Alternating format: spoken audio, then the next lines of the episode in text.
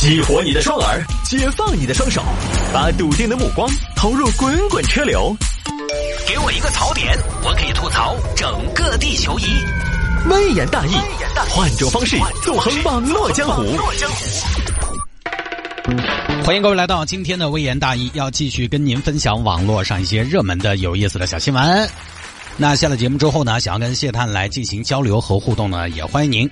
来加谢探有血有肉有广告的私人微信号，拼音的谢探，数字的九四九四，拼音的谢探，数字的九四九四，加为好友来跟我留言就可以了。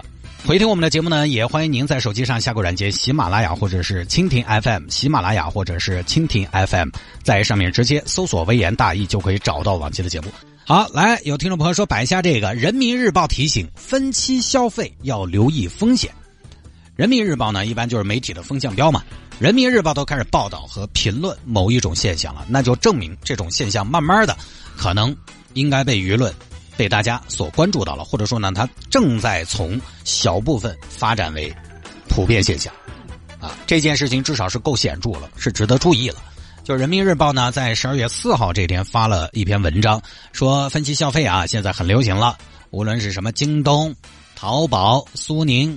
蚂蚁花呗、京东白条、百度有钱花、美团生活费，这些在线平台都有了分期付款的业务。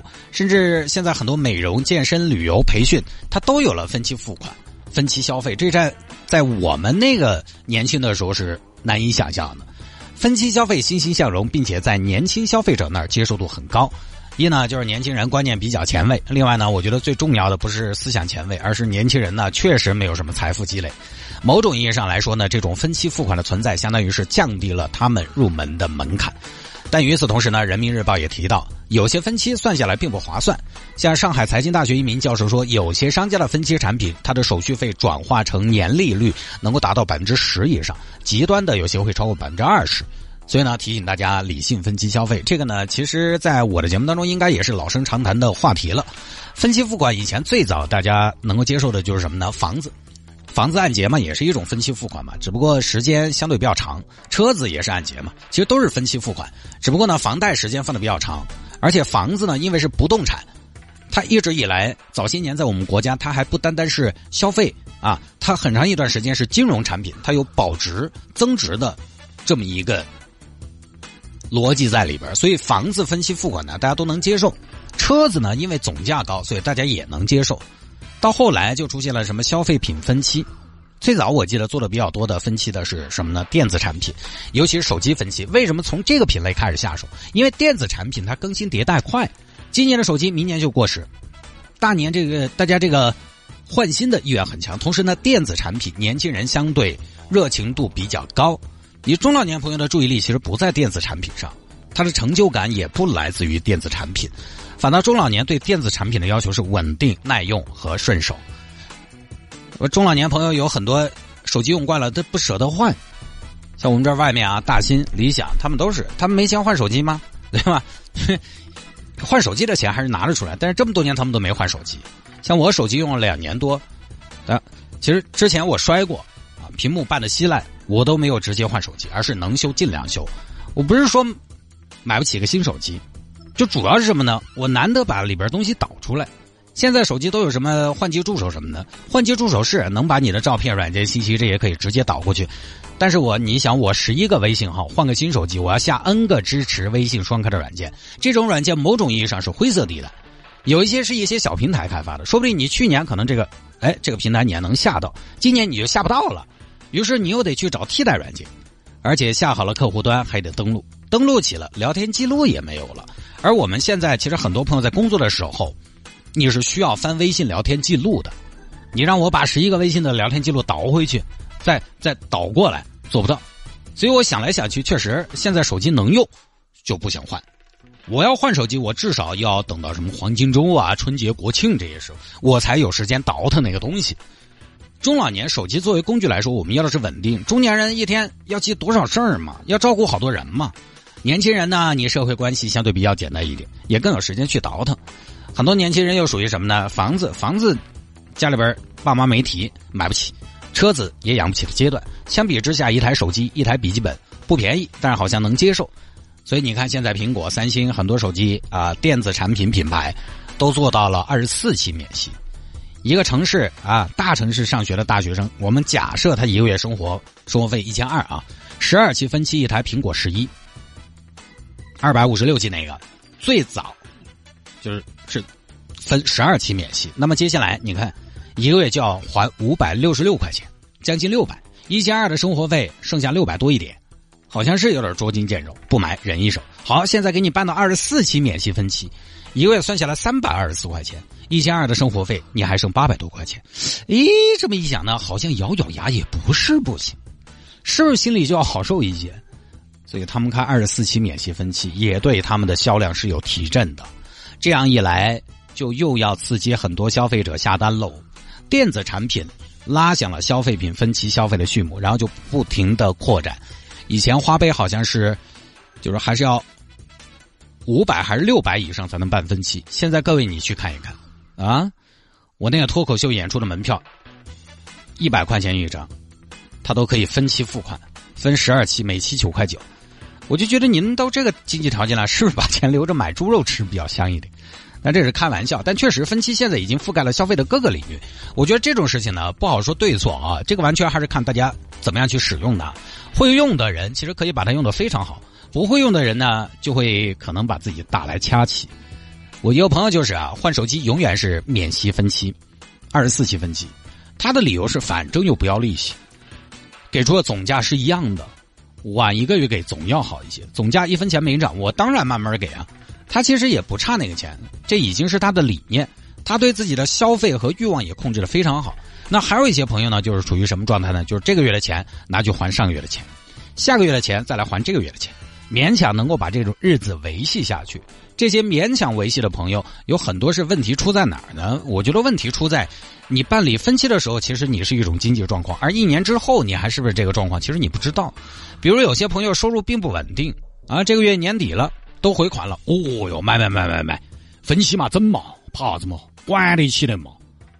那问题是过了年回来还是不是？明年这个时候还是不是？我刚刚毕业的时候，一年十二个月，最低的一个月一千多，最多的时候五千，领年终奖那个月嘛。那你说我是在五千那一个月的时候下单分期买东西，我是不是就是按月收入五千来量力而行呢？还是应该按月收入一千多来量力而行？理智来说，起码你至少不能按月入五千来提前消费。但是人呢，就很容易在乐观的时候冲动，就总觉得我明年再不说应该比今年强。关键就是没有人给你打这个包票啊！分期付款和贷款其实归根结底都是在消费未来，要不要分期，归根结底都是看你对预期的判断。但主要是判断，判断有的时候就会出错。我们在生活中经常可以听到身边人有这样的感叹。哎呀，当时不该买那么大个房子，现在行情不好了吧？还起贷款来压力大。但同时，我们也经常听到这种言论：哎呀，当时保守了，应该一步到位。其实，大家都是 判断出了问题，不管你是保守了还是乐观了。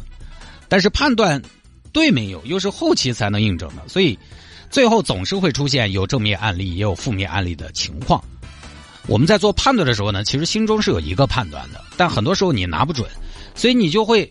找那些有利于你潜意识里的判断的案例，比如说你倾向于超前消费，你就会想到什么呢？想到大金说：“哎，会花钱才会挣钱嘛。”你要倾向于不超前消费，你可能就会想到你妈老儿说的：“有好大能力办好大事哦。”所以这个东西其实很多时候都是注定的。就分期消费哪来的对错呢？同样是买房子，条件允许的情况下，有人他就喜欢一次付清，有人有钱他也要办个按揭。房贷为什么有等额本金、等额本息？为什么等额本息利率通常要高，但还是有人要选？为什么车贷有五零五零、有三零四零、三零，有零零零？每个人情况不同，分期的规则、分期的费用其实不难懂。这则新闻里面有一些专家分析说，其实那些分期付款有些算下来的利率比消费贷款。利率还高，就是比银行官方的消费贷款利率还高。但问题是，银行消费贷款不是每个人都办得下来，它门槛相对高。而这些购物平台，我基本，你看，我基本不用京东，我可以说京东历史一穷二白，白条他都要给我六千，那个门槛是很低的。分析的费用、手续费、利率，淘宝、京东这些大平台其实是写的清清楚楚的，不难懂。最难懂的其实是我们自己。大家有时候想下手了，多问一下，多看一下，多问一下，多看一下，或许看不出什么，问不出什么，但是拖一下呢，有时候可以降降温。能降温降下来的东西，其实有的时候就说明你可能未必那么的需要它。你发现很多东西其实没有那么的必要。购物车里边，很多朋友都添加了很多东西。购物车里边，你发现没有，好多东西放一放，放一放，它就它就失效了，也没那么必须。哎呀，这周我可忙了。除了周一到周五要正常的早上晚上上节目之外呢，还有就是这周星期四和星期五，谢探和他的脱口秀们的这个表演，在仁和新城的一处剧场。现在票呢已经没了，我现在就是在好好的准备，到时候现场跟大家分享了一些小东西，反正到时候吐槽一下听众，吐槽一下家里人，吐槽一下大新什么的都可以，再吐槽一下同事们啊，内容非常丰富，而且呢，我们这次有成都。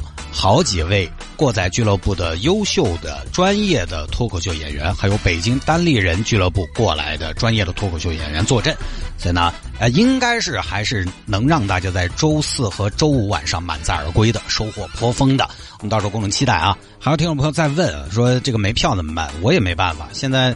好多私下里跟我是朋友的啊，包括一些客户都在问啊，这个我明天开会看还有没有赠票，可以再通过各种各样的方式来匀给大家。但是明天开会才能确定，如果没有的话呢，就确实没有了。因为这一次呢，也是我们第一次做这样的售票演出，第一次的尝试，所以呢，呃，我们这个场地其实没有也没有太高调，就普普通通选了一个八万人的场，对，没那么大，所以看。这次如果成功的话呢，下一次反正明年我们再继续嘛啊！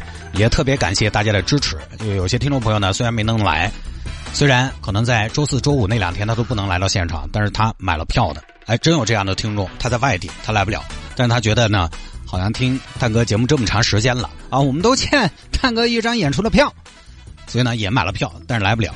你说这种听众真的特别让人感动啊！好吧，周四周五现在全力准备。当然，日常节目呢还是要继续做起走，不能因为演出就忽略了更多人可以听到的电台的节目。